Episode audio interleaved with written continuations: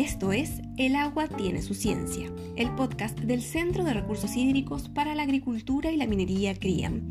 En esta tercera temporada te contaremos el resumen de algunas de las principales noticias sobre agua, agricultura y minería. Bienvenidas y bienvenidos al capítulo 2, Desalación para agua potable. Hola, ¿cómo están? Espero que muy bien.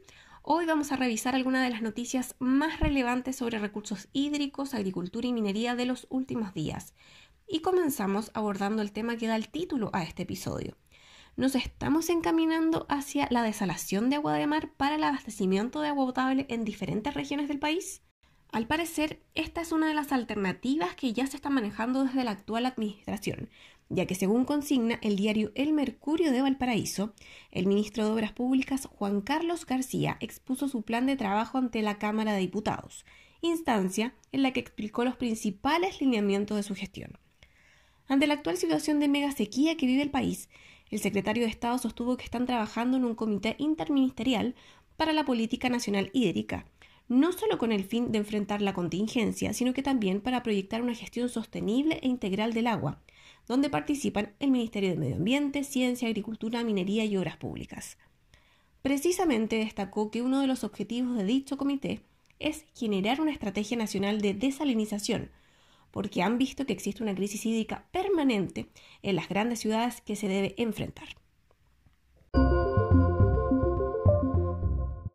Y esta preocupación por la crisis hídrica también ha alcanzado a los sectores urbanos de la región de Valparaíso, que se ha visto fuertemente afectada por la sequía, tanto para las actividades económicas como para los ecosistemas y en especial en las zonas rurales.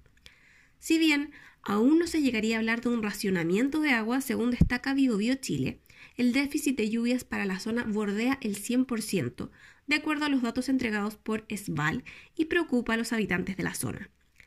En el último informe entregado por la sanitaria, detalla que comunas como Valparaíso, Viña del Mar y San Antonio presentan 0 milímetros de agua acumulados hasta el 31 de marzo, en tanto que el principal estanque de la región, Los Aromos, alcanza un 31% de su capacidad a la fecha, lo que permitiría dar seguridad hídrica durante los próximos meses, al menos a un millón de habitantes del litoral norte, la Ligua y el Gran Valparaíso.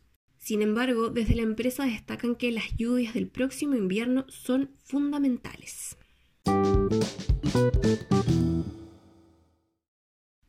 En cada capítulo les estaremos recomendando algunos de los productos de divulgación del centro.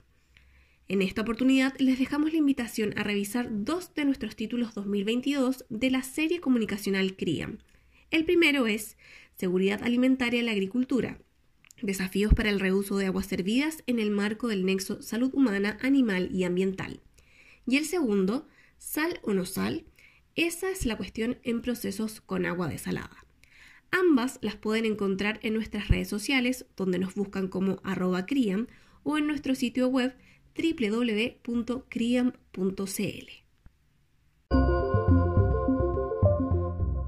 Siembra por Chile es el programa que anunció el Ministerio de Agricultura que se implementará para mitigar el alza en el precio de los alimentos que se ha visto afectado en los últimos meses.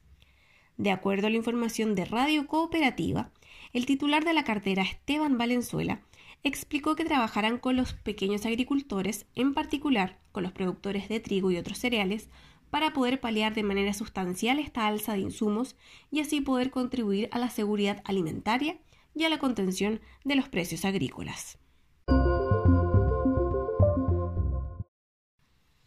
Hace algunos días se dio a conocer el último informe del panel intergubernamental sobre el cambio climático de la ONU, IPCC por sus siglas en inglés. Dicho informe advierte que las emisiones entre 2010 y 2019 fueron las más altas que en cualquier otra década en la historia de la humanidad, de acuerdo a lo informado por el medio Futuro 360.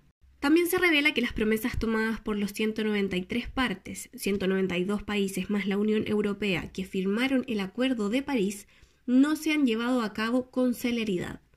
Parte de las conclusiones del documento indican que los escenarios que se evaluaron para limitar el calentamiento a aproximadamente 1,5 grados es necesario que las emisiones de gases de efecto invernadero a escala global alcancen su punto máximo antes de 2025 a más tardar y se reduzcan en un 43% a más tardar en 2030.